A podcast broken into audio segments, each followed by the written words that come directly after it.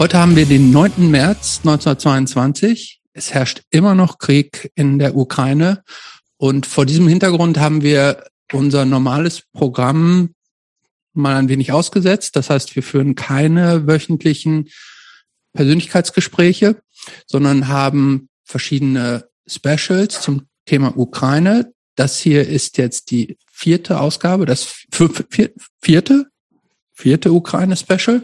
Äh, wir haben jetzt einen, heute einen ganz besonderen Gast, ähm, der sich äh, gleich selber vorstellt, Johannes. Er zeichnet sich dadurch aus, dass er auch, auch Punk Roots hat. Ne? Das ist ja quasi die mhm. Eingangskarte bei uns. Aber Und andere äh, lassen wir nicht rein. Nee, natürlich nicht. Ähm, aber ähm, Spaß beiseite. Ähm, Johannes ist Historiker, promovierter Historiker und ich dachte, er soll sich selber vorstellen. Ja, das macht er auch gleich noch viel ausführlicher. Okay. Und Ukraine-Experte. Ähm, Johannes, stell dich kurz selber vor. Ja, moin. Ich bin Johannes und äh, wie gesagt, ich bin durch meine Punk-Herkunft wohl auch äh, zu dem Privileg gekommen, heute hier mit euch sprechen zu können. Und nebenbei bin ich ja, Historiker und habe mich als solcher ähm, in den letzten Jahren sehr intensiv mit der Geschichte der Ukraine und vor allen Dingen eben mit der deutschen Besatzung der Ukraine im Zweiten Weltkrieg beschäftigt, also mit dem mit der Zeit des Rückzugs der Deutschen. Ähm, vielleicht so viel erstmal. Das heißt aber auch automatisch, du warst in den letzten Jahren sehr oft da wahrscheinlich, ne? Ab wann ungefähr? Genau. Ja, ich war ähm, 2013 das allererste Mal dort. Und das ist eigentlich interessant, weil ich ähm, dort erst in der Zentralukraine war, ähm, in der Region Vinica und Zhytomyr und dann aber auch in Kiew und auch im Osten des Landes, also in Donetsk und auf der Krim, wo ich noch Urlaub gemacht habe. Da war ja noch und, alles in Ordnung 2013, ne? so mehr oder weniger. Ja, mehr oder weniger. Ähm, es hat sich auf jeden Fall nicht abgezeichnet, was dann passieren würde in den nächsten Jahren. Und bereits bei der zweiten Reise, also 2014, war vieles von dem, was ich da 2013 gemacht habe, schon nicht mehr möglich, weil ich eben nicht mehr nach Donetsk fahren konnte ähm, und auch nicht auf die Krim so einfach. Habe ich das eigentlich falsch abgespeichert oder war die Krim mal so ein richtiges kleines äh, Party-Mecker, so dass äh, das Mallorca von den Ostblockstaaten oder habe ich das falsch irgendwie Ja, genau. Es gab auf jeden Fall so eine Reihe von Festivals da, also vielleicht so ein bisschen wie die Fusion oder so. Genau. Hm, so. Ähm, wo, wo es so Komplett-Tickets gab mit Flug und so weiter in All-Inclusive, wo viele aus Deutschland auch äh, hingeflogen sind, was natürlich dann auch aufgehört hat mit der russischen Besatzung dort. Mhm. Ähm, Johannes, du bist ein Experte und da, äh, gerade wenn wir so Experten da haben, muss man immer schauen, wo fangen wir an und wo wollen wir hin. Ähm, das ist jetzt eine schwierige Frage, aber kannst du jetzt für die Leute, die noch nicht so im Thema sind, Kannst du mit wenigen Sätzen und ähm, überschaubaren Erklärungen die Entstehung der aktuellen Situation herleiten? Oha. Also du meinst quasi so ähm, historisch bezogen, also was die ähm, also ich kann auf jeden Fall sagen, wer sich wie auf diese, auf die historischen Vorläufe der Ukraine oder auf die historischen Situationen bezieht ähm, dass ich jetzt äh, so genau sagen könnte, wie das jetzt passiert ist. Ne? Ähm, weiß ich gar nicht, ob ich mir das zutraue. Musst du gar nicht. Ja? Wir, wir, bei uns ist ja immer Punk perfekt. Also ja. äh, wir erheben nicht den Anspruch auf äh, Perfektion und äh, Aber ich finde gerade die historische Komponente ja auch nochmal ganz relevant. Absolut, na klar. Das hat ja. ja nicht 2014 irgendwie aus dem Nix angefangen, sondern im Zweifelsfall ist das, also das ist glaube 2014 haben wir glaube ich ja die meisten noch irgendwie mitbekommen mit der Besatzung der Krim und alles was dann äh, passiert ist so, also vielleicht nicht ganz in dem Ausmaß wie jetzt, aber es war natürlich auf jeden Fall Thema, aber vielleicht tatsächlich, also wenn du mal anfängst, also was ist was ist aus deiner Sicht als jemand, der die Ukraine gut kennt, wichtig von vor, hm. sozusagen, was, was dazu auch geführt hat, zu wissen. Ja. Wenn, glaube, wenn, ich, noch mal, wenn, wenn, wenn, genau, wenn ja. ich noch mal ganz kurz einhaken darf, vielleicht hm. darf ich mal so meine totale amateurhafte Wahrnehmung der Situation. Und Johannes korrigiert, oder was? Genau, so, nee, ja, weil, äh, weil äh, was ja alle wissen, ist, dass die Ukra äh, Ukraine ursprünglich auch zur Sowjetunion gehörte. Ne? Also zumindest während unserer Lebenszeit herrschte ja die Sowjetunion lange vor. Das war dieses riesige Konglomerat aus, aus ganz vielen Einzelstaaten, aber zu der Zeit für uns gefühlt ja eigentlich so irgendwie so eins. Also ich kann zumindest sagen, für mich hat sich das immer so ein bisschen so angefühlt, als wären das eigentlich mehr oder weniger ein Land. so ein Land mit unterschiedlichen Bundesländern. So hat sich das irgendwie angefühlt. Und mhm. die Ukraine war die Kornkammer der Sowjetunion. So. Ähm, und dann ist die Sowjetunion zerbrochen mega historischer Afro. So jetzt so und dann sind diese ganzen Staaten auseinandergefallen und und ähm, Estland, Lettland und die ganzen Stans, die es da in der Mitte gab und die Ukraine und und so.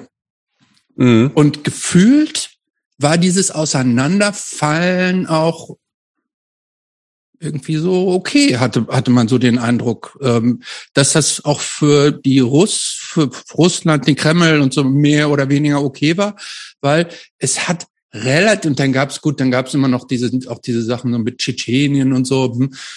Aber das war irgendwie hatte hatte ich zumindest so als als äh, so mittelmäßig interessierter äh, Bürger, ich hatte das Gefühl, als wenn diese Aufteilung in Einzelstaaten relativ lange gut ging.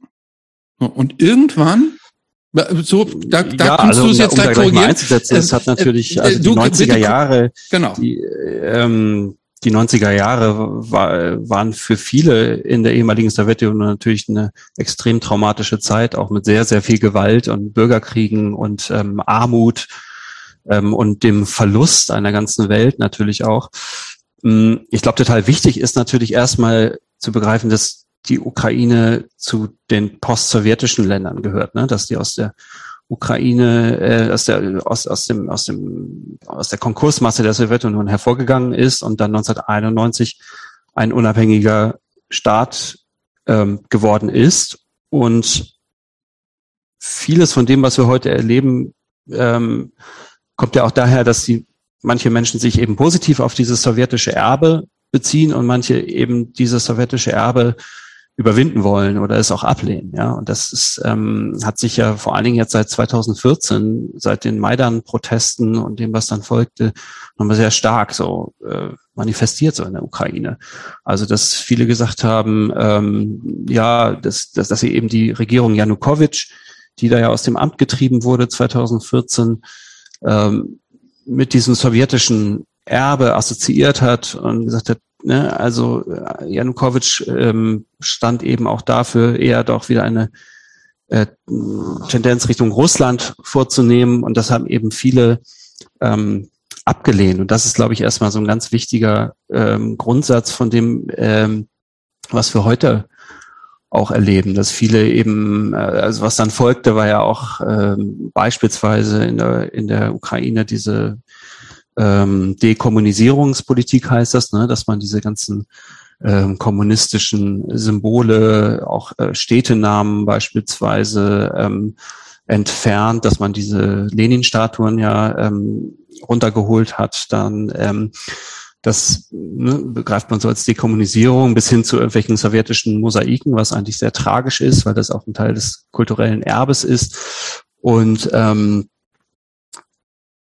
ja, also diese, das ist, glaube ich, ein ganz wichtiger Punkt darin. Und, das, ähm, und was jetzt, um vielleicht auf die aktuelle Situation auch zu sprechen zu kommen, was, was Putin jetzt in den letzten Reden dann doch ähm, offenbart hat, ist halt der Traum eines neuen großrussischen Reiches eigentlich. Ja, also ähm, ja, als ähm, vielleicht auch ein, ein, ein, ein neues slawisches Reich oder so, was er da ähm, begründen möchte. Und wozu auch verschiedene äh, historische ähm, historische Aspekte heranzieht, die eigentlich relativ zusammengewürfelt sind und ähm, die auch nicht in sich logisch. Aber ich glaube, diese Bezüge sind schon sehr wichtig, weil das, was wirklich zentral ist bei, bei Putin, ist auch unter anderem der Ukraine die Staatlichkeit abzusprechen, ja, die Eigenständigkeit abzusprechen. Das spielt, glaube ich, eine ganz wichtige Rolle und das hat er auch in den letzten Reden dann nochmal so deutlich gemacht, ja, dass äh, die ähm, Ukraine nur ein von Lenin geschaffenes äh, Staatsgebilde ist, was ähm, quasi nicht echt ist, ja, ähm, und was man deswegen auch als Teil äh, Russlands immer noch betrachtet.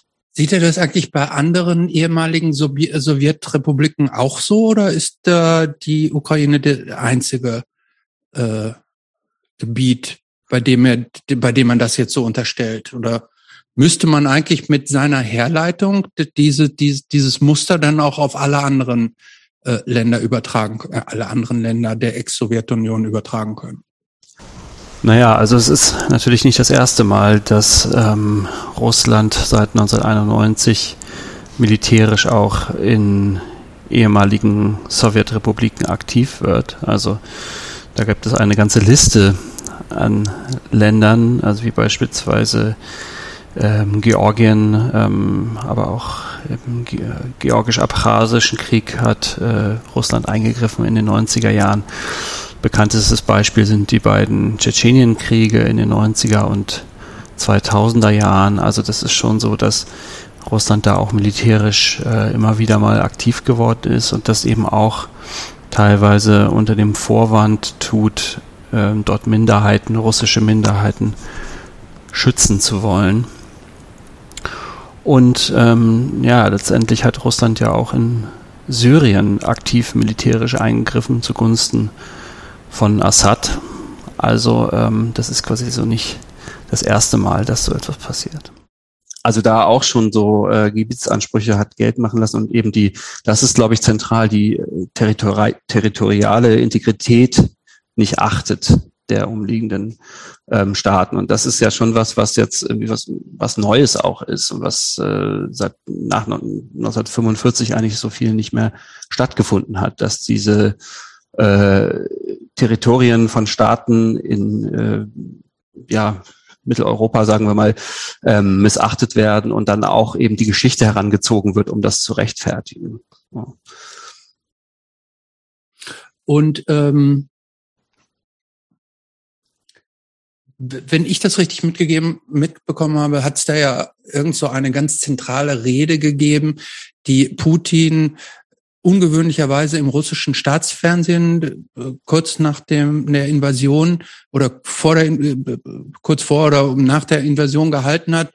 Lange Rede, äh, ungewöhnlich lange Rede für ihn, wo er genau das, was du gesagt hast, ähm, ausgebreitet hat, wo er ähm, angeblich mit sehr blumigen Worten auf sehr lang zurückliegende historische Gegebenheiten relativ willkürlich zurückgegriffen hat und sich daraus dann so eine Legitimierung äh, zusammengebastelt hat, die in der Konsequenz besagt, und so habe ich es zumindest verstanden, dass eigentlich, wie du richtig gesagt hast, dass die Uk Ukraine eigentlich ein Teil von Russland ist und dass sich die Leute auch eigentlich russisch fühlen Mhm. Und dass die jetzt nur so vorübergehend von so einer, von, von, von so einer Gruppe Nazis äh, fremdbestimmt wären, die da an der Regierung wären. Und dass mhm. er im Grunde so seine Russen zurückholt und von den fiesen Nazis befreien will, äh, die die jetzt gerade tyrannisieren. So, genau, so habe also ich das verstanden, auch, dass, äh, dass er das, dass das so sein Ansatz ist, oder? Ja, also er hat ja sogar relativ ähm, deutlich von Denazifizierung und auch von genau. einem drohenden Genozid gesprochen. Ne? Ähm, ich glaube, er hat gesagt, die, die heutige Ukraine wurde voll und ganz und ohne jede Einschränkung von Russland geschaffen, genauer vom bolschewistischen, kommunistischen Russland. Und er hat eben das Land als eine Kolonie mit einem Marionettenregime ähm, bezeichnet. Und das ist eigentlich interessant, weil ich glaube, viele Menschen in der Ukraine würden quasi das heute genau andersrum sehen, dass eigentlich ähm, das koloniale Verhältnis mit der Unabhängigkeit der Ukraine überwunden wurde, ja. Also mit der Unabhängigkeit von, von Russland auch.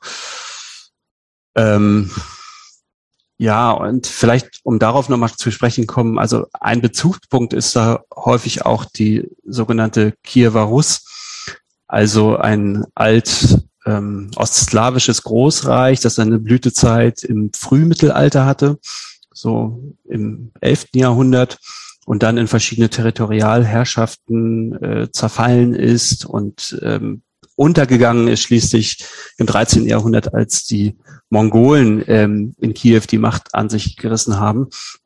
Und äh, das politische und kulturelle Zentrum dieses Kiewer Rus war eben Kiew, ja. Und also quasi auch ein, ein Vorläufer des, des, des heutigen Russland sozusagen ja auch, ne?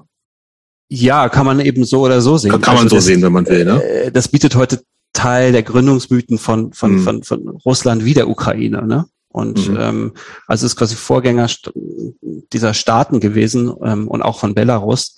Und es wird sich heute eben unterschiedlich darauf äh, bezogen, ja. Ähm, mhm. Und das ist eben das, was, äh, was Putin da auch macht und was andersrum in der Ukraine ähm, auch gemacht wird, darauf sich eben zu beziehen und zu sagen, in Kiew gab es längst eine, eine Hochkultur, als ähm, in Moskau noch nicht mal Holzhäuser standen. Ne? Also zu sagen, eigentlich ähm, haben wir doch die Herrschaft hier begründet. Ähm, ja, genau. Und das ist natürlich, äh, ist dann eine andere ähm, Herrschaften übergegangen und schließlich natürlich ins russische Kaiserreich, was dann ja auch einen großen Teil der Ukraine äh, kontrolliert hat und auch ähm, regiert hat. So. Sagen wir jetzt dieses, dieses Gebiet der, der heutigen Ukraine, also mhm. das war ja Teil der Sowjetunion, ne? Mhm. Ähm, wie ist denn das, äh, aber es das heißt irgendwie, ist das in den Grenzen, in denen es jetzt ist und die ja zum Teil, zumindest jetzt also auch schon seit 2014 partiell von, von Russland nicht anerkannt werden, ist, ist das irgendwie auch historisch begründet oder ist das relativ willkürlich festgelegt? Und auf was bezieht sich das denn historisch? Also das, diese, diese, die, hm. die Grenzführung, die wir jetzt sozusagen als im Moment als Ukraine kennen. Ja, also ganz grundsätzlich nochmal muss die Ukraine, glaube ich, als multiethnischer und polyethnischer Raum verstanden werden, in dem eben unterschiedliche Sprachen und Religionen beheimatet sind und ähm, einzelne Gebiete und Regionen der heutigen Ukraine oder des heutigen Staatsterritoriums der Ukraine waren in ihrer Geschichte Bestandteil von mindestens 14 verschiedenen Staaten. Mhm. Also da hat sich immer sehr viel getan und auch mhm. ich komme immer wahnsinnig durcheinander, wenn ich versuche, das zusammenzubekommen. Ähm, es gibt diesen ähm, ich glaube, russisch- oder ukrainischsprachigen Witz. Ähm, ich habe mein Dorf niemals verlassen und habe in 14 Ländern gewohnt. Mhm. Ja, ähm, und die Vereinigung praktisch aller ukrainischen Gebiete zu ihrer heutigen Größe, also das heute Staatsterritorium, ist eigentlich ähm, Ergebnis des Zweiten Weltkriegs auch gewesen. Und muss man auch sagen, der stalinistischen Expansionspolitik im Zweiten Weltkrieg, denn die heutige Westukraine wurde ja erst im ähm, äh, Laufe des sogenannten Hitler-Stalin-Pakts oder Molotow-Ribbentrop-Pakts 1939 sich einverleibt. Ne? Und das ist eben nicht mehr geändert worden nach dem Zweiten Weltkrieg. Das heißt, man könnte eben auch oder es ist auch so, dass es ähm, Menschen in Polen gibt, die heute noch sagen, eigentlich hätten sie ja Anspruch auf diese mhm. ähm, westukrainischen Gebiete. Ähm, genau, also es gab große Teile ähm, der heutigen Ukraine bildeten eben diese ukrainische sozialistische Sowjetrepublik, aber auch nicht alle. Also ja, was wir jetzt heute sehen, ist quasi Ergebnis des ähm, Zweiten Weltkrieges auch. Okay, aber das heißt seitdem sagen, schon relativ stabil. Genau, man muss auch sagen, dass die Ukraine eigentlich so groß und so vereint war am Ende des Zweiten Weltkrieges wie nie zuvor. Ne? Mhm. Und ähm, ja. Aber das ist ja interessant, was du sagst, weil da habe ich mir tatsächlich auch noch nie Gedanken drüber gemacht. Das heißt, vielleicht habe ich auch gerade eben nicht richtig aufgepasst und ihr habt das schon besprochen, aber was war denn jetzt, so sagen wir jetzt mal vor 100 Jahren oder vor 200 Jahren, da war das immer mal dies, mal das, mal die, also es war, war konstant wechselnd. Also das war historisch gesehen, wenn man jetzt mal so ein bisschen weiter zurückblickt, war das nie so ein richtig gefestigter Staat, so wie keine Ahnung, so wie Großbritannien oder so wie, wie Frankreich oder, oder sowas, sondern das, das war immer so im Flux. Naja, die deutsche Staatlichkeit ähm, bezieht sich eigentlich auch eher so auf 1870. Das ist auch nicht so, so alt, ne? Aber, mhm. ähm, oder 1871. Aber ähm, ja, also große Teile waren ja lange Zeit auch Teil des, des, des russischen Kaiserreichs, also des Zahnreiches. Mhm und dann eben auch von Österreich, Ungarn, ähm, Litauen. Ähm, also das sind sehr, sehr viele ähm, Staaten, die da irgendwie ähm, eine Rolle gespielt haben. Die Habsburger Monarchie und dann schließlich eben die Sowjetunion. Also die Sowjetunion mhm. hat das quasi dann doch eher ein bisschen ähm, vereint, aber es gab ja auch schon mal zwischen 1917 und 1921 äh,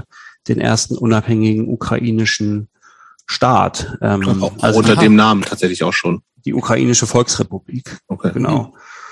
Und ähm, das ist vielleicht auch wichtig dazu zu sagen. Also es gab ja zu der Zeit den, den, den, den russischen Bürgerkrieg, der dann auch in der Ukraine getobt hat.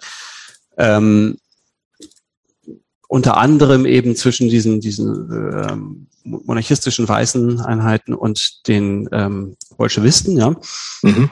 Und da waren aber auch noch sehr viele andere ähm, Parteien beteiligt. Und ähm, diese ukrainische Volksrepublik ähm, konnte sich quasi oder wurde von, von den Bolschewisten aus Kiew vertrieben. Und die, diese UNR hieß das, ähm, haben dann quasi die Mittelmächte, also ähm, vor allen Dingen Deutschland und Österreich, angerufen, zu Hilfe zu kommen. Und ähm, Österreich und Deutschland sind dann entsprechend auch 1918 in die Ukraine einmarschiert und haben große Teile der ähm, Ukraine eingenommen und dann eben diese ähm, ukrainische Volksrepublik wieder eingesetzt. Ähm, und die Bedingung dafür war eben ähm, Lebensmittelabgaben zu leisten, ja, in, in, in sehr großem Umfang. Also das nennt man deswegen auch den Brotfrieden. Mhm. Und ähm, die Deutschen waren dann auch und die Österreicher sehr schnell unzufrieden mit den mit der Menge der Abgaben, die sie da bekommen haben, ähm, mussten sich dann auch aus äh, ja, Gründen der allgemeinen Schwächung auch dann wieder zurückziehen. Ja. Aber ähm, aus dieser Zeit stammt quasi einerseits so ein gewisses Vertrauen in die in die Deutschen, ähm, der Ukraine vielleicht zur Hilfe zu kommen und der ukrainischen Staatlichkeit vielleicht auch zur Hilfe zu kommen. Ähm, und genauso stammen aber auch deutsche Begehrlichkeiten, also ähm, der, der, der sogenannte, ähm, na, wie heißt es denn? Also es stammen gewisse ähm, deutsche Begehrlichkeiten aus dieser Zeit, ähm, weil, ähm, weil man dann eben Lebensmittelabgaben ähm, abgepresst hat und eigentlich die wirtschaftliche Ausbeutung der Ukraine angestrebt hat, ja. Und ähm, das ist eben so ein, so ein Verhältnis, was, glaube ich, bis heute auch äh, ausstrahlt eigentlich. So. Mhm. Wenn man jetzt mal so ein bisschen vorspult, mhm. kannst du so mehr oder weniger, also jetzt in die Gegenwart, kannst du herleiten, also warum Putin jetzt das macht, was er macht, hast du eben schon, finde ich, gut erklärt. Gibt es eine Erklärung dafür, warum das gerade jetzt erfolgt ist und jetzt nicht schon viel früher? Oder warum hast du, hast, ja, hast, also, oder gibt es da eine historische oder gibt es da irgendeine Herleitung, warum jetzt der Moment für gekommen gesehen wurde? Hm, ich glaube, was man dazu sagen muss, ist, dass ja in der Ukraine seit acht Jahren Krieg herrscht. Mhm. Und das hat auch was mit Putins Russland zu tun. Ähm, also es kämpfen da ja Separatisten, die aber von Russland ähm, unterstützt werden, so sagen. Ja.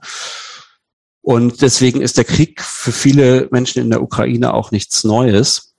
Und ähm, dennoch kam die Intensität, mit der Russland jetzt aktuell vorgeht oder die russische Armee dort vorgeht, doch für viele sehr überraschend. Und auch ich war, muss ich sagen, sehr ähm, geschockt von der Art des Vorgehens, was ich nicht erwartet hätte.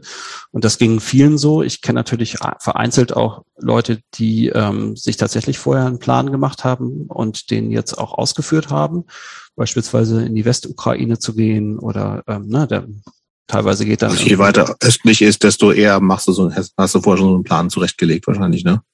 Mm, ja, oder auch in Kiew als Machtzentrum, mhm. ne? Und auch okay. als symbolisches Zentrum vielleicht. Ähm, aber mit der Situation, wie sie jetzt äh, sich darstellt, haben, haben die wenigsten gerechnet und ich war davon auch ähm, sehr überrascht. Noch die Tage vorher, ne, ich habe es jetzt nochmal versucht so zu rekonstruieren, das geht ja immer alles so schnell. Ähm, aber noch die Tage vorher ähm, hatte Putin ja diese Volksrepubliken Donetsk und Luhansk im Osten des Landes anerkannt, was er vorher nie gemacht hat. Also er hat auch vorher ähm, eigentlich nie gesagt, dass er sich diese, diese Gebiete einverleiben möchte. Ähm, und ähm, das war aber schon ein deutliches Signal. Und da habe ich dann mit vielen Menschen gesprochen und man hat so gemutmaßt, naja, wird er jetzt diese, diese Volksrepubliken einfach offiziell einnehmen? Ähm, und man muss aber auch dazu sagen, dass diese beiden Volksrepubliken eigentlich größere Gebiete schon beansprucht haben, als sie aktuell besetzt hatten. Das heißt, ich hatte gedacht, vielleicht ähm, geht Putin diesen Schritt noch zu sagen, ja, wir gehen, ähm, verleiben uns die Gebiete ein, die eben die Volksrepubliken für sich beanspruchen und nicht nur die sie schon beherrschen. Und dann ist es natürlich wesentlich weitergekommen. Und ähm, aus geostrategischer Sicht würde ich sagen, war die, äh, das Interesse Putins in den letzten Jahren eigentlich immer die Destabilisierung der Ukraine. Also sicherzustellen, dass die Ukraine sich ähm, nicht Richtung NATO, Richtung EU entwickeln kann und ähm, Entscheidungen treffen kann, dass sie wirtschaftlich geschwächt ist. Und ähm, bis heute haben ja ähm, viele Schwierigkeiten, sich jetzt einen Reim drauf zu machen, was eigentlich mit der Ukraine gerade passieren soll. Jetzt hat ähm, gestern ähm, haben russische PolitikerInnen nochmal gesagt, sie wollen dort nicht die Regierung stürzen und sie wollen auch keine dauerhafte Besatzung. Aber was ähm, jetzt konkret dort werden soll, ist ja völlig, völlig unklar und auch äh, in historischer Perspektive erschließt sich mir das jetzt nicht so genau. Denn ähm, jetzt vielleicht auch mal aus der Perspektive eines Historikers, der sich mit Besatzungen viel beschäftigt mhm. hat. Ne? Also ähm, eine dauerhafte Besatzung gegenüber einer komplett feindselig ähm, äh, eingestellten das geht Bevölkerung fast unmöglich ist, eigentlich auch. Ne? Ist sehr, sehr schwierig und ähm, außerdem ist es sehr teuer und ähm, Geld ist nun das, was äh, ähm, Putin auch eben nicht äh, zur Verfügung hat in großem mhm. Maße. Also das äh, macht es eigentlich ähm, sehr schwierig, die Situation einzuschätzen. Und ähm, ja. Was ich ja interessant fand, ähm,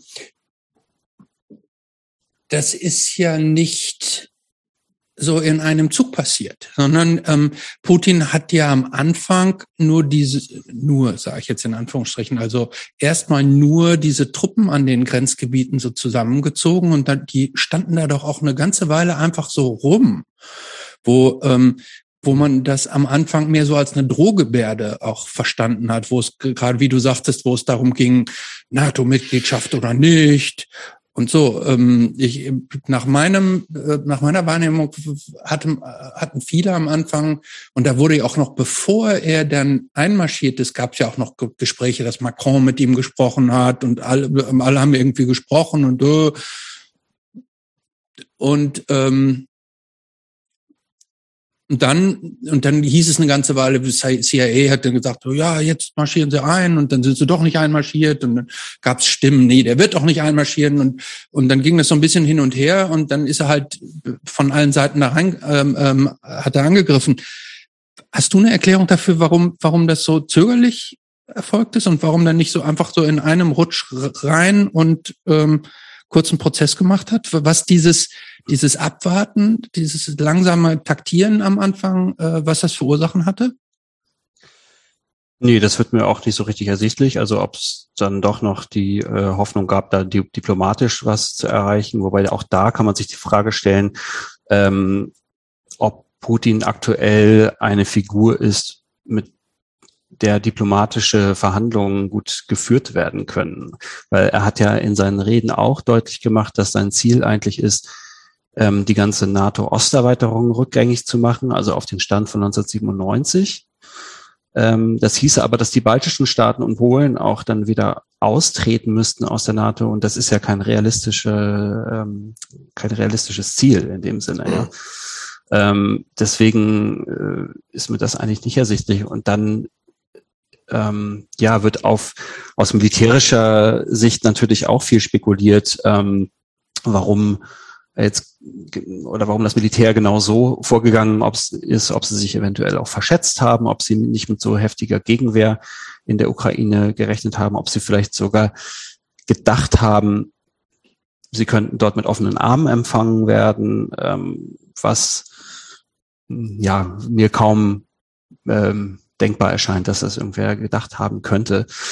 Ähm, das ist ich natürlich aber auch, gern, und das, aber das Interessante vielleicht. daran, um das noch zu sagen, mhm. das Interessante daran ist aber, dass eigentlich die Ukraine auch gerade in, innerlich quasi geeint ist wie äh, lange nicht, weil es ist ja so, dass es ähm, reale Konflikte gab im Land. Ne?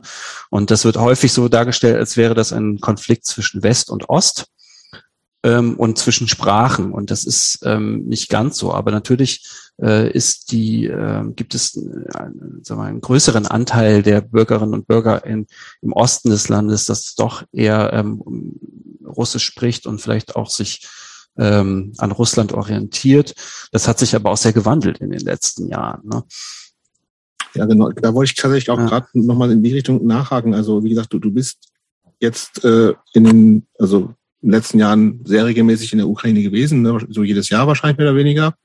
Ja, öfter. Hm. Hast da einen Haufen, kennst einen Haufen Leute, hast mit vielen Leuten gesprochen, also sowohl professionell aus äh, äh, so um Interviews zu führen, aber auch irgendwie natürlich irgendwie auch Leute wahrscheinlich kennengelernt und so. Mhm. Ähm, vielleicht kannst du deswegen noch mal so ein bisschen ähm, ähm, in, in der Zeit, wo ja dann tatsächlich auch seit 2014 dieser Krieg schon geherrscht hat im, im Osten des Landes, ähm, ähm, aber wie, wie war da so tatsächlich so, so vorher die Stimmung? Weil ich habe ja jetzt auch genau das Gefühl, dass irgendwie jetzt alles so gefühlt sehr geeint ist. Ne? Alles ist nur noch blau-gelb und alle für alle ist sofort klar, was natürlich auch immer so fragwürdig ist, sofort sein sein oder ihr Land zu verteidigen und sowas mhm. ist ja natürlich auch schwierig. Ne? Aber ähm, wie, wie hast du die, also gerade in Bezug auf auf so ein, so ein natürlich auch fragwürdiges Nationalitätsgefühl vorher das erlebt? Also war es den Leuten wichtig, ukrainisch zu sein? War das irgendwie so ein Identitätsding, so wie es das ja gefühlt jetzt total geworden ist dadurch? War das mhm. vorher auch so oder war das einfach gar nicht so sehr Thema?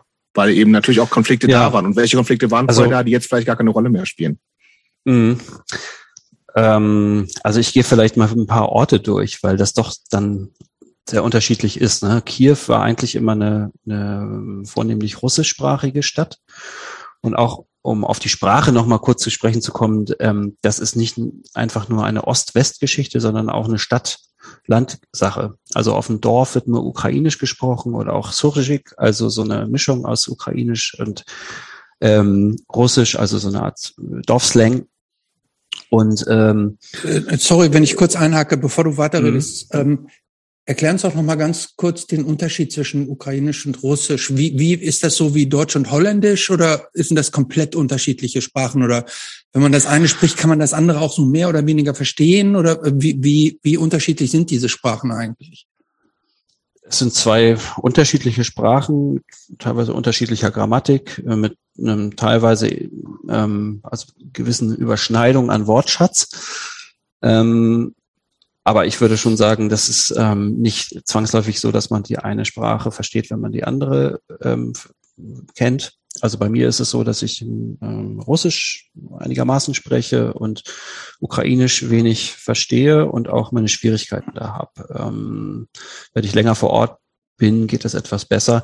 Manche vergleichen das mit ähm, Spanisch und Italienisch vielleicht. Mhm, okay. Mhm. Und das ist ja schon auch so, dass es einen erheblichen Unterschied gibt. Mhm. Ähm, und auch unterschiedliche Ursprünge. Also ähm, ja, Ukrainisch ist heute eigentlich auch äh, in vielerlei Hinsicht näher am Polnischen als im Russischen.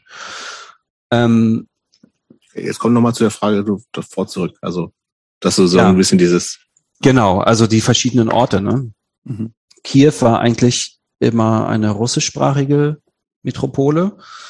Und das hat sich so im Laufe der Jahre, in, der, in denen ich auch da war, auch verändert, weil ähm, das Ukrainische dann auf, auch aufgewertet wurde ähm, und viele das auch gerne gesprochen haben. Also ich kenne auch die Geschichten der, der Leute, die ähm, ja vielleicht so in meinem Alter sind und äh, in den 90er Jahren in die Schule gegangen waren und dann hat man in, in den Unterrichtsstunden Russisch gesprochen und ähm, äh, Entschuldigung, man hat in den Unter äh, ähm, Unterrichtsstunden Russisch, äh, Ukrainisch gesprochen, sorry, und äh, auf dem Hof dann immer Russisch.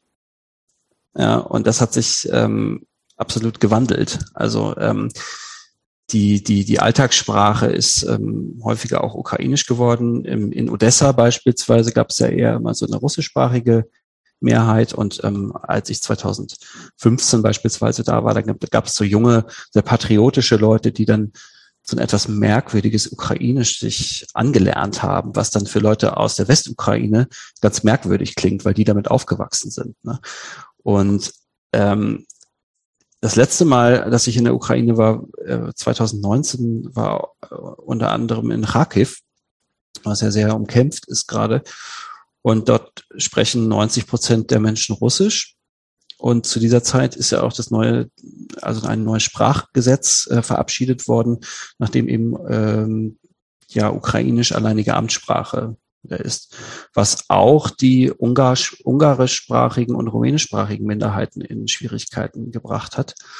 Ähm, und dort vor Ort haben ja eigentlich viele Leute gesagt, ja, das wird sich niemals ändern. Kharkiv ist eine russischsprachige Stadt und solange die Menschen zu Hause ähm, Russisch sprechen, wird sich daran nichts ändern. Andere, andere haben das etwas anders gesehen und gesagt, das dauert noch ein bisschen länger, aber es wird schon so sein. Aber es war auf jeden Fall zu spüren, dass der Bezug zum Ukrainischen doch auch äh, äh, stärker geworden ist ne, als zuvor. Was auch und, eine politische Geschichte war. Das heißt, es wurde forciert ja. sozusagen auch ein bisschen, okay. Genau, und, und, und dann vielleicht noch ein anderes Beispiel zu bringen aus der Zentralukraine, also da, wo ich hauptsächlich geforscht habe. Auf, äh, also ich war auf knapp 30 Dörfern in der Zentralukraine, mehr als die meisten Menschen, die ich kenne, dort bereist haben. Also viele, das haben mir immer viele gesagt, ja, du hast ja mehr ähm, Orte hier gesehen als wir. Ähm, und ich habe dort auch Interviews geführt, ich habe mit vielen alten Menschen gesprochen und ähm, was ich interessant fand, war ähm, einerseits, dass mir als, als jemand, der aus Deutschland kam, immer sehr positiv begegnet wurde. Und der Anlass, aus dem ich da war, ähm, hat ja überhaupt keine Grundlage dafür geboten eigentlich, ja. Aber das ist doch, das hat eher mit der mit der Gegenwart zu tun. Du hast ja sozusagen mit mit den mit den Kriegsverbrechen ja auch ne von Deutschen in der auf ukrainischem Gebiet genau, geforscht, ja. also genau. Ja.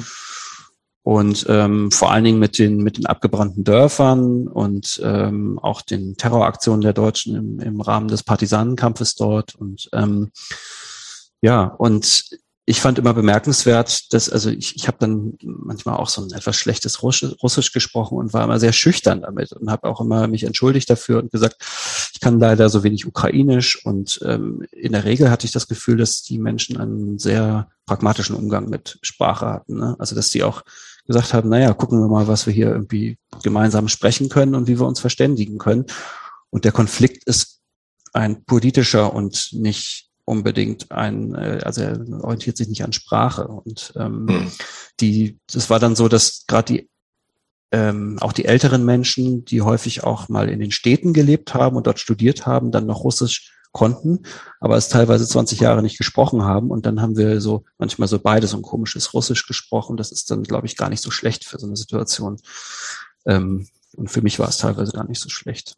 Ähm, ja, wenn du bist, also als Historiker, guckt man ja automatisch immer so ein bisschen vielleicht auch auf aktuelle Sachen oder nee, weiß ich gar nicht, so ist. Also meine Vermutung ist, äh, als Historiker äh, könnte man automatisch so ein bisschen sich überlegen, okay, also äh, klar, ne, alles was, äh, hatten es ja eben kurz im Vorgespräch schon, ne, alles was gestern war, ist ja quasi schon Geschichte. Ähm, aber ähm, meine Frage ist so ein bisschen, guckst du so ein bisschen darauf, dass was, wie wird das, was jetzt gerade passiert, und dass das eine historische Bedeutung hat, ist ja unumstritten, eine größere als viele andere Dinge, die in den letzten Jahren in der, also 2014 war, glaube ich, so ein Einschnitt. Das wird jetzt auch nochmal ein ganz großer Einschnitt sein. Kannst du, machst du dir Gedanken darüber oder kannst du dir irgendwie. Das ist ein großes Ereignis, ausmalen? nicht nur für die Ukraine, ist für Europa, ja. muss man ja sagen. Ne? Das ist ja. ja, ähm, ja. Aber kannst du dir irgendwie so vorstellen, wie das in ein paar Jahren aussieht und was das für Auswirkungen hat, haben wird? Oder denkt man daran, wenn man irgendwie historisch denkt, weil man automatisch sozusagen ja auch mal weit so äh, nach hinten blickt, dass man automatisch auch so ein bisschen nach vorn blickt und denkt, okay, das, es gibt vielleicht vergleichbare Sachen und wie gesagt, mit, auch mit diesem Erstarken des Nationalismus ja automatisch so, was, was, was hat das für eine Bedeutung? Sind das so Gedanken, die so in dir rumgehen oder ist das irgendwie Quatsch? Hm. Ja, also momentan fällt mir das, glaube ich, extrem schwer, wie vielen Jahren. Ja, das ist ja völlig unklar, wie es weitergeht. Was soll, da, was soll da denn werden? Ja, das, das habe ich immer wieder gesagt in der letzten Woche mit Leuten. Was soll, was soll denn aus dieser Ukraine dort ja. werden? Ja, und was soll aus den Menschen werden? Ähm, und wird es jetzt einfach noch ein weiteres Aleppo oder Grozny oder ähm, äh, was, was ist denn, was soll denn der Plan sein? Und ähm, ja, man kann vielleicht dann auch wieder in die Geschichte gucken. Es hat ja 71 Jahre lang eine ukrainische Exilregierung gegeben. Mhm. Ähm, also zwischen Erfahren wir jetzt erst? Der ersten ukrainischen Volksrepublik und dem Ende der Sowjetunion in 1992, äh, wo äh, ja, die war auch lange in, in Bayern ansässig. Und ähm, doch nie was von gehört. Ich noch nie was von gehört. Ja. Also wie, wie funktioniert sowas eigentlich? Verstehe ich auch nicht. Von, eine Exilregierung. War, war das was ist also war das so wie früher denn der Schah äh, verjagt okay. wurde ins Exil und oder oder gibt es doch immer wieder mal. Es gibt doch immer mal wieder äh, Länder, die besetzt werden von fremden Mächten, ja, oder von, von anderen Ländern. Und äh, die Regierung ist dann gezwungen, ins Exil zu gehen. Ja, und was ist, wenn die dann alle tot sind? Die Menschen, also die sie regieren? Ja. Ja, nee, dann, die, die, die, die eine Exilregierung sind. Ach so. Also einem Schah kann ich mir noch vorstellen. Gut, dann kriegt das der Sohn oder die Tochter oder wie auch immer so, ne? Aber ja, also das wurde über, über ähm, ja, ich glaube, vier Generationen ja fortgetragen und ähm, ich weiß leider nicht so viel darüber, wie, wie die Wahlen dann stattgefunden haben oder die, die, die. Ähm, Aber gab die, ähm, welche? Das kann ich leider nicht sagen. Das googeln wir dann alle mal. Genau. Ähm, jedenfalls, ja, hatte die dann bis zum 22. August 1992 bestand diese Exilregierung und ähm, das, ich könnte mir vorstellen, dass das etwas ist, was jetzt zwangsläufig wieder ähm, hochkommt, ne? dass die Leute sich fragen, ja, muss die Regierung eventuell außer Landes gehen für eine Weile, weil mhm. ähm, der Wunsch ist dann ja immer ähm, irgendwann zurück, zurückkehren zu können. Ja, und solange es diese Exilregierung gibt, solange hofft man eben auch, dass es diese diese diese Hoffnung gibt, zurückzukehren. Und ähm, ja, vielleicht ist das was, was jetzt ähm, angewandt werden muss wieder. Also ich denke, ähm, ich meine, Zelensky hart ja da in Kiew aus und sagt ja, auch Sprechen wir doch deutlich. mal über den. Das, also ähm, der wirkt jetzt nicht so, als würde er ähm, in die Schweiz gehen wollen und dann sagen, okay, ich sitze das jetzt mal im, im, im Ausland aus. Der wirkt doch so, als wenn er Sagt er nicht auch irgendwie, irgendwie, wir verteidigen die Ukraine bis aufs letzte Blut und sowas? Da, der ich weiß nicht, ob er das jetzt so wörtlich gesagt hat, aber auf jeden Fall. Auf jeden Fall, der ist ja, sagen wir mal so, er ist ja sehr also, verteidigungsbereit, sagen wir mal. Ah, also kommt er zumindest rüber. Er ist ja nur auch sehr medienaffin und äh, Social Media affin auch. Mhm. Und ähm, das ist ja auch das, wo er, er herkommt. Ja, er ist Komiker und Schauspieler. Ähm, und das macht er, da macht er in dem Sinne quasi auch gerade einen guten Job und ähm, was er vermittelt ist natürlich, wir bleiben hier ähm, bis zum letzten Moment. Und ähm, er und auch andere politische Figuren, die jetzt in Kiew sind, sind ja ähm, mit jeder Menge äh, Wohlstand auch ausgestattet, ja, und hätten jederzeit die Möglichkeit, das Land auch zu verlassen oder vielleicht sogar zu sagen, so ich mache jetzt vielleicht einfach mal was ganz anderes, das passt mir gerade nicht. Ähm, und die, die Symbolik ist natürlich äh, sehr heroisch da gerade, die da auch vermittelt wird. Ne? Äh, man könnte natürlich auch viel taktischer denken und sagen, ja, ich gehe an dem Punkt mal, weil es ist einfach zu gefährlich. Angeblich ist ja Zelensky auch diversen Mordanschlägen schon mhm. entgangen. Und so. Aber es ist schon, ähm, äh, also ich finde das Agieren schon gerade interessant, gerade auch im Kontrast zu Putin. Also diese Bilder, die da entstehen, ja, Putin an dem langen Tisch und ja, Zelensky mit seinem äh, Smartphone, ist natürlich auch inszeniert, muss man ganz klar sagen. Ich, ich habe den, ich habe den auch seit Wochen nicht nur immer in diesem einen grünen Military-T-Shirt ja. gesehen. Und ich kann ja absolut empfehlen, für die Vorgeschichte ähm, nochmal sich Diener des Volkes anzuschauen. Diese das ist auch jetzt in ganz vielen Mediatheken zu sehen, ne? Genau, in der äh, Arte Mediathek gibt's das momentan. Kanntest du das vorher schon? Ja, also ich habe das, ähm, das ist ja ähm, auf 2015 auf Russisch erschienen, auch verrückt, mhm. also während des Maidans oder nach dem Maidan und ähm, also das ist nicht auf Ukrainisch auch gemacht genau, wurde. Und auch äh, Zelensky spricht ja, spricht ja nicht so ein gutes Ukrainisch, ist jetzt auch wieder zum Russischen gewechselt, ah. ähm, kommt aus einer russischsprachigen Familie. Und ähm, das, was er dann in Diener des Volkes dort, äh, dieser Serie dann ähm, macht, ist ja, er wird äh, Präsident. Ne? Also er ist ja, ja. Ähm, äh, Lehrer, ein kleiner Lehrer und ähm, wird dann irgendwie überraschend zum Präsidenten gewählt und muss sich dann irgendwie seinen Stab da zusammensuchen und das ist alles ähm, sehr komisch eben. Und dann hat er ja 2017 genau das gemacht. Also er hat sich zum Präsidenten wählen lassen. Und ich war zu der Zeit ja auch dann häufiger in der Ukraine und ich habe dann häufig die Leute gefragt, so ja, was, warum sind denn jetzt eigentlich alle so positiv gegenüber Zelensky? Also was, was macht ihn so anziehend? Und ähm, manche haben gesagt, ja, sie wissen auch nicht, was der eigentlich genau will und vielleicht ist es genau das. Ich habe übrigens, ähm, äh, was war die letzten Tage, den ähm, unseren Konkurrenz-Podcast äh, The Daily äh, veranstaltet von ähm, von ähm, der New York Times also ähnlich, ähnlich wertvoll wie unser, oder was? Ähnlich wertvoll, deshalb sage ich der Konkurrenz-Podcast. ähm, die haben eine ganze Folge über den Zelensky gemacht und haben das auch sehr, sehr gut erklärt, ähm, dessen Herleitung und ähm, warum der wie populär war und wie er mhm. auch dann von Putin wahrgenommen wird.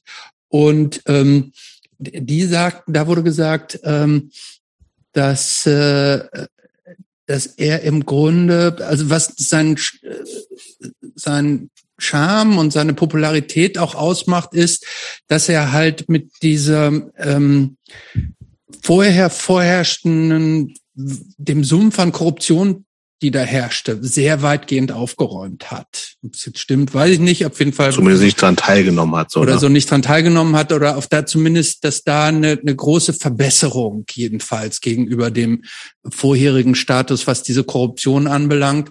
Und ähm, weil ähm, weil er zumindest so rüberkommt, als wäre der halt so eine ehrliche Haut. Ja, der, ja. Der, ist, der, der nicht so dieser Berufspolitiker, der schon x ähm, äh, Skandale so im, auf, auf dem Kerbholz hat, mhm. sondern der halt äh, so ein, halt so ein guter Typ war, lust, lustiger Typ war, der hat, glaube ich, auch irgend so eine, ist populär geworden, auch mit irgendeiner Serie, wo er äh, wo es auch schon so Parallelen oder wo er schon in einer Rolle irgendeine eine Führungsrolle, politi politische Führungs genau, das Rolle des übernommen Volkes, was ich gerade sagte. Ach so, genau. Ach, das genau. ist das. Ach ja, genau. Ja, ja, genau. Ja, genau. Ja. So, äh, dann ist das das, ja. Und dass er praktisch so seine Rolle denn in die Realität umgesetzt hat. Im Grunde wie Ronald Reagan. Mhm. Auch schon so, ne? Ja. Ja, also oder Donald oder, Trump. Oder, oder, oder Arno, Arnie Schwarzenegger. Der war aber nicht Präsident. Noch ja, nicht. Aber der war aber Gouverneur also, von, ähm, von Kalifornien. Ja, Zelensky ist auf jeden Fall schon länger im Amt, als die meisten ukrainischen Präsidenten populär sind. Und äh, hat ja jetzt an Popularität auch noch gewonnen. Er ist allerdings auch angetreten, unter anderem mit dem Versprechen, ich werde diesen Krieg beenden. Und ähm, den seit 2014 genau. stattfindet. Hm. Und das hat er jetzt auch vor dem Februar 2022 ja natürlich nicht geschafft. Das war aber allerdings auch, glaube ich, allen klar, dass er das ähm, äh, nicht können wird. Also das ist ähm, ja und er hat auch tatsächlich ja auch versucht, den Weg der Diplomatie da zu gehen und auch Treffen. Ähm, er hat auch offene Gesprächsangebote an, an Putin gemacht, auch vorher schon. Ähm, aber ich glaube, das war relativ klar, dass das nicht so einfach zu lösen äh, ist. Ja. Mhm. Hast du, ja, es, wie das ist so, ich, also ich, für mich ist das ganze Thema immer irgendwie so, ich mich, also mich erschlägt das eh noch total so. Ich, ich also je länger das auch dauert, ne, und irgendwie gefühlt werden ja auch die Bilder auch einfach immer krasser von völlig zerbombten Städten. Heute, ähm, heute ja angeblich ein Kinderkrankenhaus äh, bombardiert worden, ne?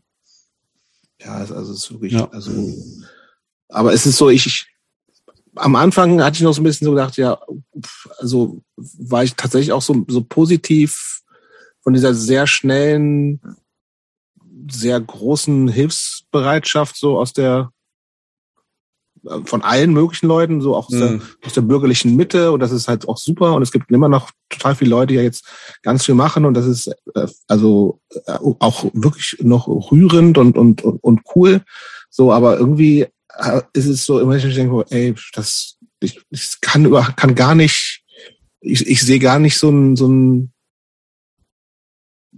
weiß gar nicht, wo das hinführen soll. So, ich habe das Gefühl, es wird einfach noch ewig lange so weitergehen. Ich, mhm. ich sehe überhaupt keine Perspektive gerade. So, ich hab, also hast du irgendwie gerade eine Idee, was passieren könnte? Irgend so ein Szenario, was irgendwie also, halbwegs menschlich noch ist?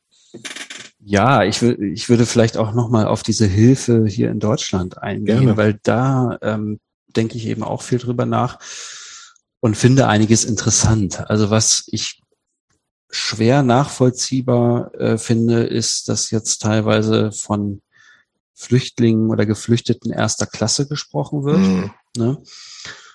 Und das hat ja den Hintergrund, dass es, ähm, sagen wir mal, rassistische Szenarien an der Grenze gibt. Ja, und das ja. ist auch durchaus äh, Grenzbeamte da rassistisch handeln und ähm, das auf der Grundlage von Hautfarbe oder teilweise vielleicht auch vom Pass. Ähm, teilweise hat es wohl auch den Hintergrund, dass ähm, Frauen und Kinder eben zuerst rüberkommen sollen. Aber auf jeden Fall ist das keine Frage, ja. Und ähm, natürlich ist es auch nicht so, dass das, dass die ukrainische Gesellschaft jetzt eine widerspruchsfreie ist, ähm, zumal sie sich im Krieg befindet.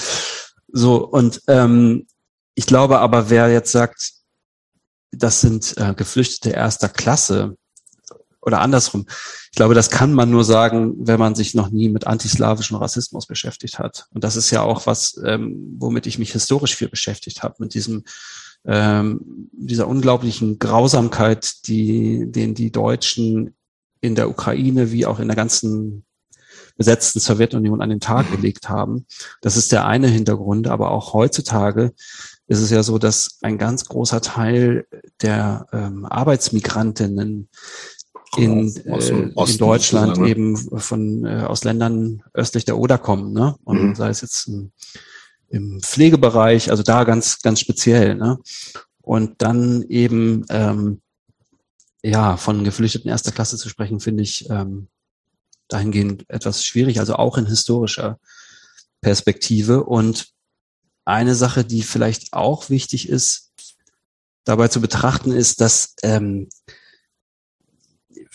vieles von, von, von dem, was jetzt da passiert, ist nicht nur einfach eine, eine Flucht, und ein, ein, ein ähm, sich entziehen von, von dem Krieg, ja, aus Angst oder so, sondern ähm, oftmals sind das eben auch Handlungen, die ähm, aus einem militärischen Kalkül auch passieren.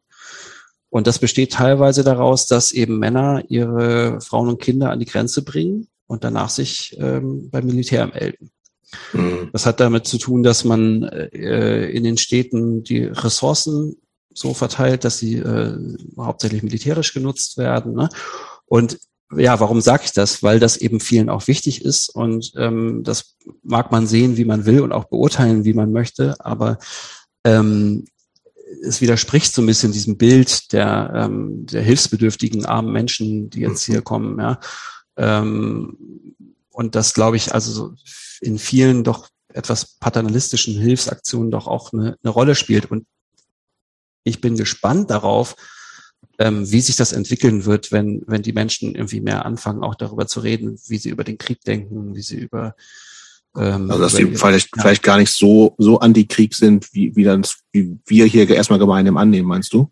Genau. Zum Teil zumindest. Also ja, zum Teil, das, das kann ja ganz unterschiedlich sein. Ja, ja also, klar. Und ähm, aber ich glaube doch, dass ähm, ja, dass es bis heute eben auch ein, ein, einen guten Bodensatz hier gibt an, an antislawischen Rassismus, der sich mhm. jetzt an, ausdrückt, entweder äh, gegenüber Ukrainerinnen, die dann irgendwie sexualisiert werden, beispielsweise, ne?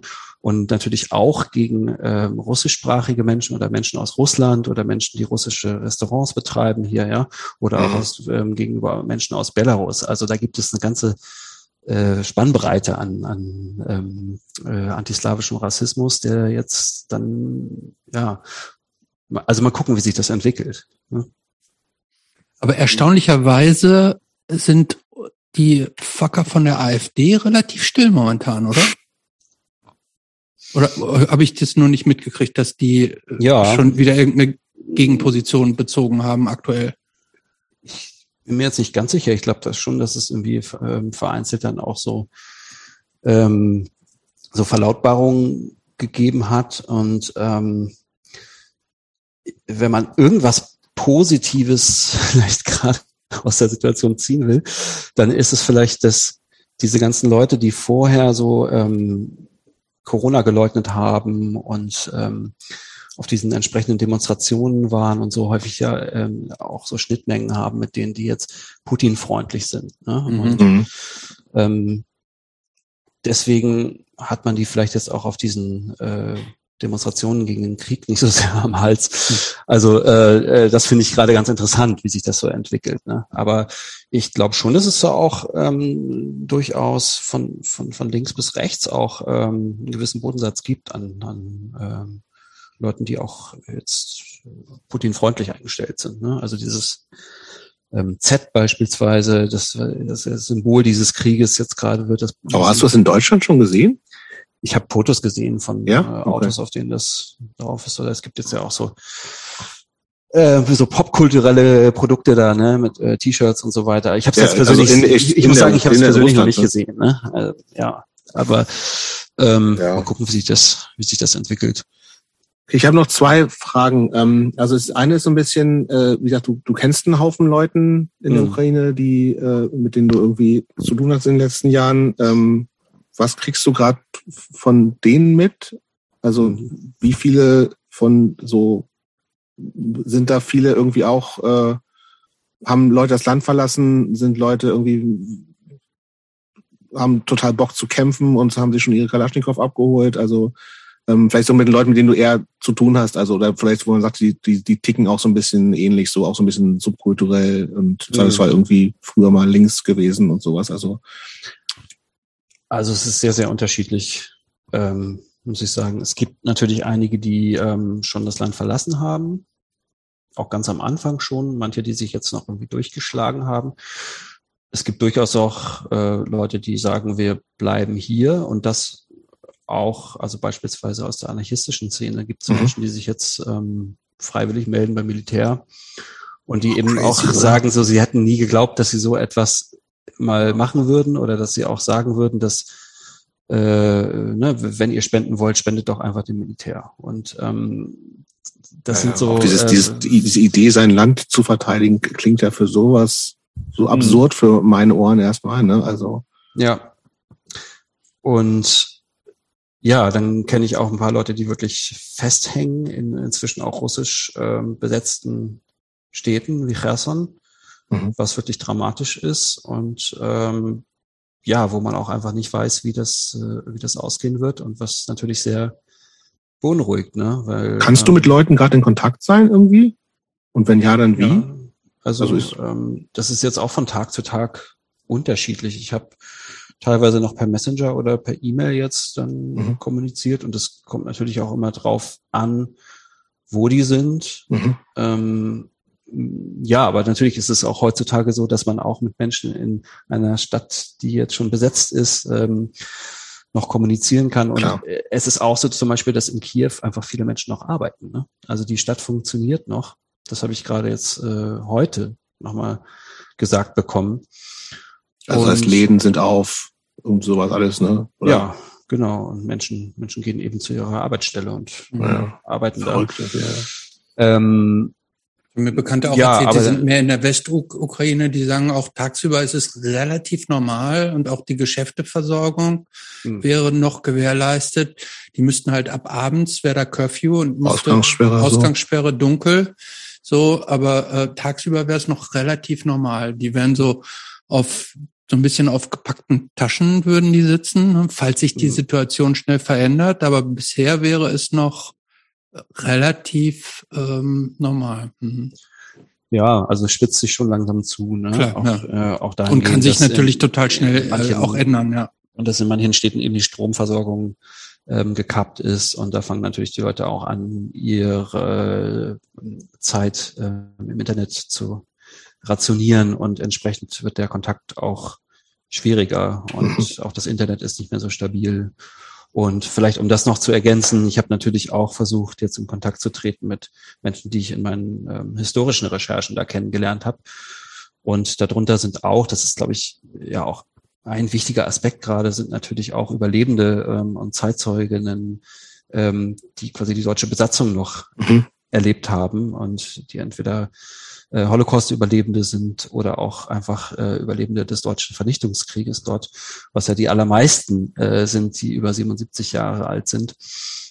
Und da habe ich jetzt ähm, konkret auch ähm, von, von einer sehr wichtigen, für mich sehr wichtigen Person erfahren, dass es ihr gut geht, also in der Zentralukraine. Ja, aber auch ihre ähm, Enkelin musste dann eben auch aus Kharkiv äh, in letzter Minute fliehen und irgendwie mhm. sich nach Polen durchschlagen. Und ähm, also da gibt es jetzt inzwischen auch so ein bisschen Ansätze unter ähm, HistorikerInnen da so Netzwerke zu schaffen, um speziell nochmal diesen älteren, auch sehr immobilen Leuten ja auch heute ähm, zu helfen und vielleicht dann ja auch, ne, das kann man erstmal so vorsichtig sagen, beim, beim Wiederaufbau des Landes auch mitzuhelfen. Und das ist vielleicht auch nochmal ein Aspekt, bei dem man nochmal auf, auf die Geschichte zurückgreifen kann. Also gerade mit der unglaublich destruktiven Rolle, die Deutschland in der Ukraine gespielt hat, äh, hat mit, ähm, um nur ein, ein Beispiel zu nennen, über 600 ähm, komplett zerstörte Dörfer ähm, in der Endphase des oder in der äh, späten Phase der deutschen Besatzung.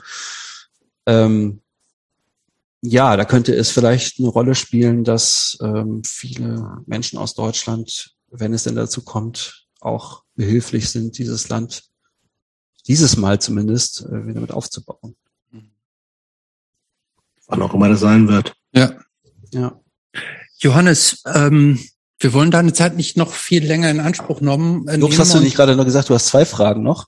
So. Die zweite stellt Christopher gerade, glaube ich, stellt, tatsächlich. Also, ich weiß es nicht, ob es die gleiche ist. Ja, äh, gucken, die Frage, die, die mir jetzt noch äh, so auf den Nägeln brennt, ist, ähm, ich erwarte von so Experten wie dir ja auch immer also, äh, vorher, also weissagerische Kräfte, zum, äh, zumindest im, im überschaubaren ja. Rahmen. Daher die Frage an dich. Aber du äh, weißt, dass er kein Seher ist, sondern nur Historiker, ne? Ja, aber so, also so eine Art äh, Wahrsager, also Art Wahrsager. Ja, also Wahrsager. ähm, sich ja auch einige eklatant jetzt getäuscht irgendwie. Ja, aber von den ähm, Wahrsagern. Ja, stimmt.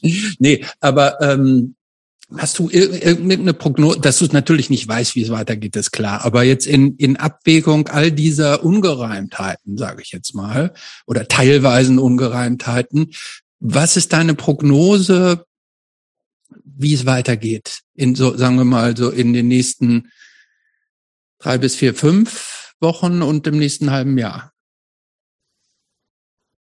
Tja, also ich, ich wünschte, ich könnte da irgendwas Positives sagen, aber was zu erwarten ist und teilweise ja auch schon eingetreten ist, ist eine humanitäre Katastrophe. Ähm, es ist weiterhin mit sehr vielen Toten zu rechnen und das ist vielleicht auch,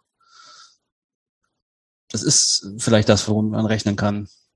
Und das hat dann auch wieder mit, mit irgendwie Geschichte und Ideologie vielleicht zu tun, ähm, weil vieles von dem, was Putin gerade macht, scheint mir doch auch sehr ideologisch geprägt zu sein. Und Ideologie heißt ja immer auch, ähm, dass man sich von der Realität entfernt und dass man mhm. eigentlich auch nicht in der mhm. Lage ist, irgendwas zu schaffen. Ne? Wenn man sich anguckt, also ich möchte das nicht vergleichen, aber äh, die deutschen Besatzer konnten eigentlich ähm, nicht viel schaffen in der Ukraine. Die konnten ähm, morden, zerstören. vor allen Dingen, ja, und zerstören. Und als sie dann angefangen haben, ihre ähm, deutschen Kolonien da ähm, zu erweitern oder aufzubauen, dann saßen sie da und haben da irgendwie ein paar Mohrrüben angebaut und ähm, ein paar Pullis gestrickt oder so. Aber ähm, eigentlich erschöpft sich ja ähm, gerade ähm, also sagen wir, der, der, der deutsche Faschismus hat sich einfach im, im, im Morden äh, erschöpft, ja. Und in Gewalt und Zerstörung. Und ähm, ja, warum ich das jetzt sage, weil ist, weil, weil es bei so einem doch ideologisch auch aufgeladenen Krieg, glaube ich, ähm, ganz schwer ist zu sagen, was soll dann dabei eigentlich entstehen. Ja. Ich, ähm, also wie gesagt, eine dauerhafte russische Besatzung der Ukraine ist nicht so richtig denkbar. Ähm, es wurde ja irgendwann zwischenzeitlich schon mal ähm, eingeführt, man wolle Janukowitsch wieder einführen ähm, oder zum Präsidenten machen. Das ist für mich auch einfach ähm, unter der jetzigen Bevölkerung nicht denkbar. Oder war eher so in Richtung Russland orientiert, ne? Janukowitsch war eben derjenige, der mit äh, dem Maidan 2014 mhm. aus dem Amt getrieben wurde. Ne? Und der eben doch sehr ähm, ja, Oligarchen und Russland zentriert war. Und ja, ansonsten, ähm, ich denke gerade irgendwie an sehr, in sehr kleinen Schritten und ich ähm, hoffe erstmal, dass möglichst viele Menschen das unbeschadet überstehen. Das ist eigentlich das, was ähm, mir erstmal am wichtigsten ist. Also das wäre tatsächlich sogar meine zweite Frage gewesen ungefähr. Aber dann würde ich jetzt noch ganz zum Abschluss sagen, was ist denn jetzt so aus ganz unabhängig von dir als ähm, Historiker, äh, Ukraine-Experte, was ist aus deiner Sicht gerade äh, ganz individuell sinnvoll für jeden und jede zu tun? Was, was, weil wir alle wollen ja irgendwie oder viele wollen ja was tun. Was ist aus deiner Sicht Stand der Dinge jetzt ja? Das ist ja auch immer, ändert sich ja mehr oder weniger täglich. Ähm, was können wir denn alle tun, außer Geld hm. Ja, ich glaube, dass es gerade vielleicht auch in eine neue Phase übergeht. Also in der ersten Phase haben ja viele, wie ich auch, einfach sehr ähm, kurzfristig äh, geguckt, was sie tun können, sind vielleicht einfach losgefahren, um Menschen abzuholen oder haben Dinge gespendet, haben die hingefahren, ähm, haben, haben Geld gespendet und so weiter. Mhm. Und ähm, das passiert ja jetzt auch noch und das bleibt auch wichtig. Und auch, ähm, also ich glaube, einige Städte sind ja jetzt schon am Rande der Kapazitäten, was Unterkünfte angeht. Also das bleibt aktuell, glaube ich, irgendwie hier Menschen erstmal da, dazu zu befähigen, ähm, anzukommen und äh, etwas Ruhe finden zu können. Ähm, sie vielleicht aber auch in dem zu unterstützen, was, ähm, was ihnen wichtig ist. Und das kann ja alles Mögliche sein.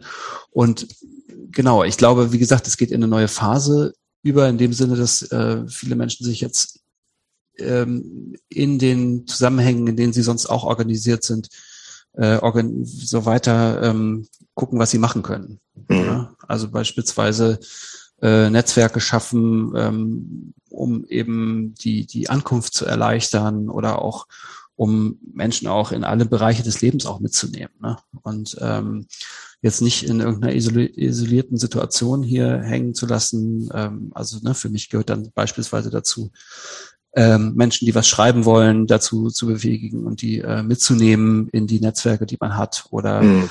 ähm, äh, in Subkultur beispielsweise ja auch, ne? Ähm, mhm. Wenn, also ich meine, jetzt kommen, da muss man dann nochmal gucken, wann das irgendwie ansteht, aber es kommen ja jetzt auch sehr viele Menschen aus der hippesten Metropole Mitteleuropas ähm, gerade nach äh, Deutschland. Also da sind da sind ja auch MusikerInnen und DJs und DJs und alles Mögliche, ne? Und ich glaube, das ist ähm, gehört eben auch dazu, eben Leute einfach auch mitzudenken und ähm, ja, und. Ja, und die auch vielleicht mehr als, als nicht nur sozusagen in ihrem, in ihrem derzeitigen Status als Geflüchtete zu sehen, ja. sondern eben, dass sie einfach natürlich vorher ein Leben hatten, das jetzt irgendwie oft von heute auf morgen kurzzeitig weg ist, aber natürlich irgendwie, ähm, dass das nicht ihre, ihre einzige Identität ist, geflüchtet zu sein, sondern es ist halt, das ist halt ein Status, ne? Und ich glaube auch, dass es ähm, wichtig ist zu gucken, also je nachdem, wie, wie lange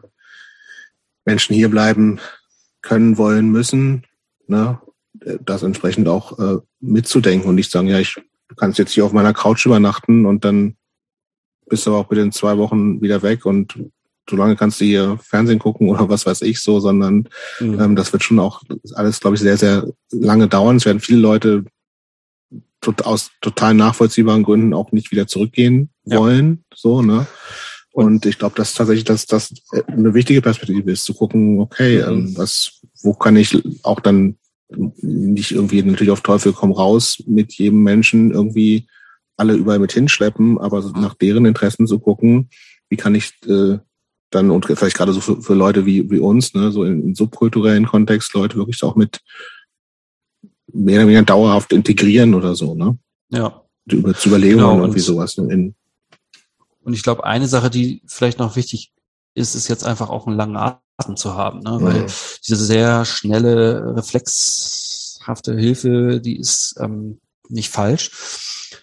Ähm, aber ich denke auch, dass die Spendenbereitschaft jetzt sehr schnell abnehmen wird. Also und auch äh, medial lässt sich das äh, selten länger als zwei, drei Wochen aufrechterhalten, ja. dass das ähm, irgendwie interessant erscheint.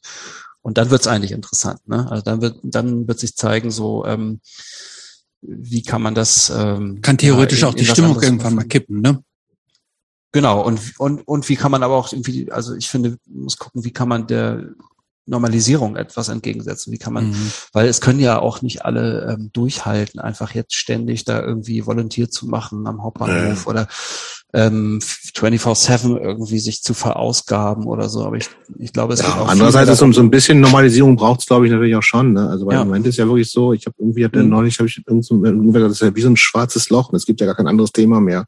So eine gefühlt ist Corona vorbei, alle anderen Social Struggles, die es gibt und sozial findet nichts ist, ist mehr ein Thema außer Ukraine und irgendwie nachvollziehbar, aber auch das funktioniert natürlich dauerhaft nicht so, ne? Also beziehungsweise ja. dann kommen ja auch so Sachen wie eben jetzt, dass halt irgendwie auch so gefühlte Ad-Hoc-Entscheidungen mit diesem, mit diesem absurden Militäretat und so gemacht werden und Sachen wie, es ist ja als Geste und sowas alles nachvollziehbar, aber was hatten das dann auch langfristig für Auswirkungen und so, ne? Und andererseits, wie gesagt, alle anderen Sachen, die ja genauso wichtig oder nicht genau oder auch, auch wichtig sind, ne? Alles, alle anderen Themen, über die jetzt im Moment gar nicht geredet wird, ähm, und sei es irgendwie Sachen, die unser aller Leben bedrohen, mhm. Klima etc., so, ne? Äh, das ist, äh, im Zweifelsfall hängt es ja auch alles ein bisschen zusammen mit Energie und bla bla bla die müssen natürlich auch wieder mehr Thema werden. Insofern glaube ich schon, dass es ein bisschen Normalisierung natürlich schon auch braucht, aber das darf natürlich nicht bedeuten, dass so wieder Leute sagen, okay, jetzt ist Ukraine-Thema abgehakt, jetzt keine Lust mehr, jetzt weiß ich nicht. Nee, es geht ja wahnsinnig schnell. So. Man kommt ja kaum ja, äh, hinterher mit dem Reagieren und ähm, die 100 Milliarden für die Bundeswehr sind ja ein wahnsinnig gutes Beispiel, ja. ja. Und da ähm, ist man ja noch gar nicht dazu gekommen, auf die Straße zu gehen und zu sagen, nee, lieber Moment 200 mal. Milliarden für die äh, Wiederaufbau ja. der Ukraine ja. als verspätete ähm, Geste ähm, bezüglich des Zweiten Weltkrieges oder so. Ähm, solche Sachen, da kommt man ja gar nicht zu. Nee. Ja, ja. ja langer Atem ist, glaube ich, ein wichtiger Punkt. Genau. Also das wird ähm, auch lange begleiten, aber ich glaube, irgendwann muss es wieder ein bisschen, auch andere Themen müssen werden wichtig sein, weil sie wichtig sind. Hm. Ich habe ich hab noch mal eine letzte Frage an dich als Historiker. Ähm, ich habe, glaube ich, im letzten Podcast schon die gleiche Frage hier zu dem Thema gestellt, aber da waren noch nicht so Experten wie du am Werk. Kommt es mir nur so, also immer wie formuliere ich die Frage richtig? Bin ich gespannt. Ja, nee. Ähm, Mach keinen Quatsch, Christopher. Nein, nein, nein, nein. Es ähm, fällt auf mich zurück. Ich weiß, äh, nee. Ähm, was ich erstaunlich finde, ist, dass dieser Krieg so antiquiert wirkt im Verhältnis mhm. dazu, wie wir Kriege so im Irak und äh, äh so kennengelernt haben, wo praktisch so vermeintlich präzise, genau aus dem Luftraum die einzelnen äh, äh, strategischen Punkte so ausgelöscht wurden. Das wurde einem ja so suggeriert. Gut, da haben wir natürlich aus der amerikanischen Sicht immer mhm. die, die, die Informationen so zugefeedet gekriegt. Aber äh, da wurde uns als als Zu, äh, Zuschauer ist jetzt das falsche Wort, aber so als Wahrnehmendem wurde der Krieg fast schon klinisch so dargestellt, als wenn mhm. da so ganz genau und ja, ja, so ganz wer, einzelne Personen quasi. Ja, so einzelne Personen wurden ausgeschaltet, ja, ja, nur der Flughafen und jetzt das, das, das, das, das, so.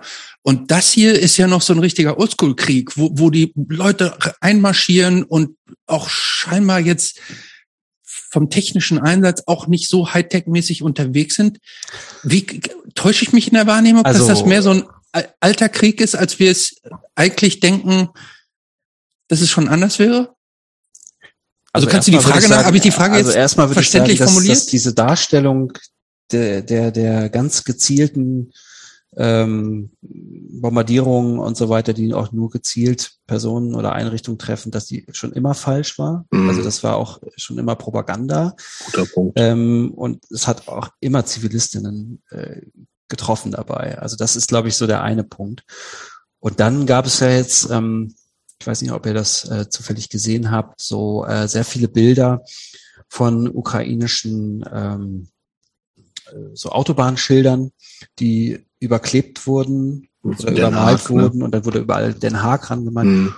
Und äh, dazu wurde häufig gepostet, ja, der Hintergrund ist, dass äh, die russischen Truppen noch mit sowjetischen Karten unterwegs sind. Das ist ja Unfug. Und äh, das ist natürlich Unfug. Ja. So, ähm, die gehen auch so mit dem Kompass. Ich würde sagen, das ist, auf mich grad, macht es gerade äh, so den Eindruck einer, einer Mischung eines sehr modernen Krieges und ein äh, antiquierter äh, dem, dem, ja, dem Einsatz von alten äh, äh, Panzern beispielsweise, ne? Oder hm. alten Militärgerät und so. Also ich meine, diese anfänglichen Bombardierungen äh, der, der militärischen Infrastruktur im gesamten Land, die war schon sehr zielgerichtet. Mhm. Ja? Und auch äh, ja, wenn man will, modern. Ja. Hm. Ähm, modern sind diese Waffen alle ähm, auf ihre Weise, aber so zeitgemäß kann man vielleicht sagen.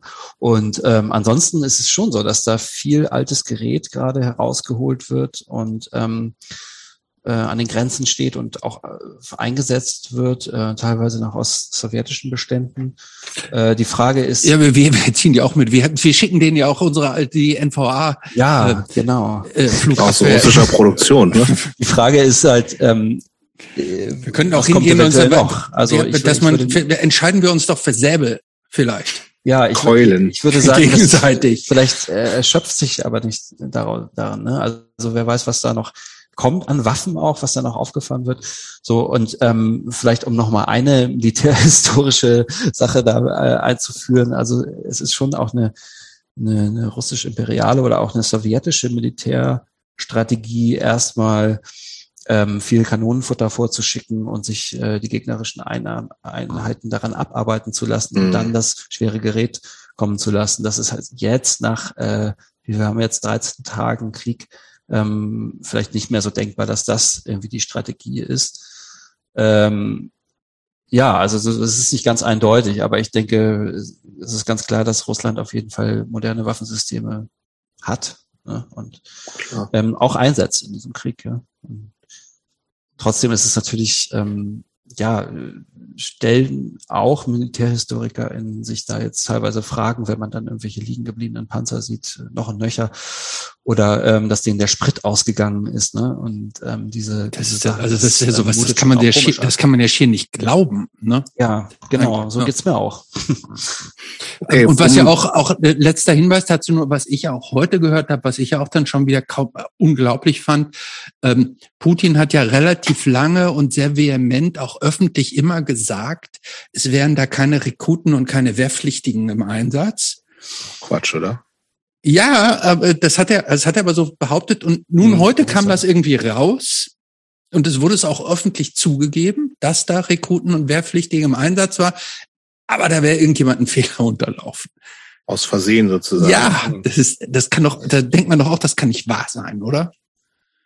Ja. Und die werden jetzt, und die werden also aber jetzt alle wieder zurück, ja wieder zurückgerufen worden und ab jetzt nur noch mit Berufssoldaten. Das, das kann man doch nicht glauben, oder?